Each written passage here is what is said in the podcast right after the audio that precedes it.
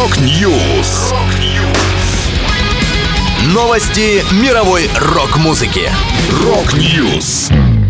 У микрофона Макс Малков. В этом выпуске Mars Volta вернулись с первым синглом за 10 лет. Лидеры Evanescence и Eurythmics записали совместный кавер. В республике Калмыкия открыли памятник Виктору Цою. Далее подробности.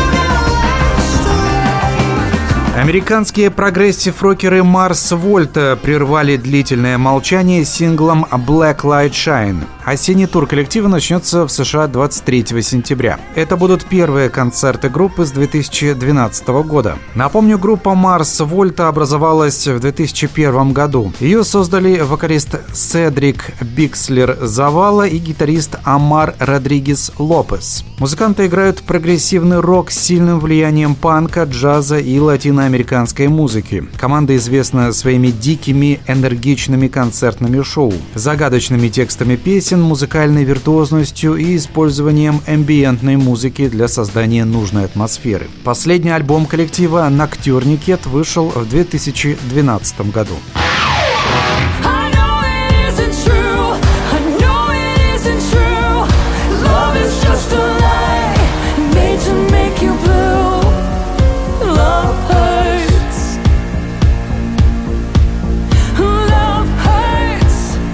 Вокалистка Evanescence Эмили объединилась с гитаристом группы Eurythmics Дэйвом Стюартом для записи новой версии классической песни Everly Brothers Love Hurts, в России больше известной в исполнении Назарет. Цифровой сингл можно послушать с 24 июня. Эмили рассказывает, несколько недель назад Дэйв Стюарт позвонил и спросил, не хотела бы я поработать вместе над легендарной песней Everly Brothers Love Hurts. Мы нашли общий язык как по волшебству и стали одержимыми этой песней, пока из нее не родилось нечто совершенно новое и безумное. Я в полном восторге от нашей дружбы и нашего нового трека. Напомню, на счету Стюарта 4 десятилетия музыкальной карьеры и более 100 миллионов проданных дисков. Он участвовал в сочинении и продюсировании всех альбомов Eurythmics, а также дисков и песен Боба Дилана, Мика Джаггера, Тома Петти, Стиви Никс, Брайана Ферри и других исполнителей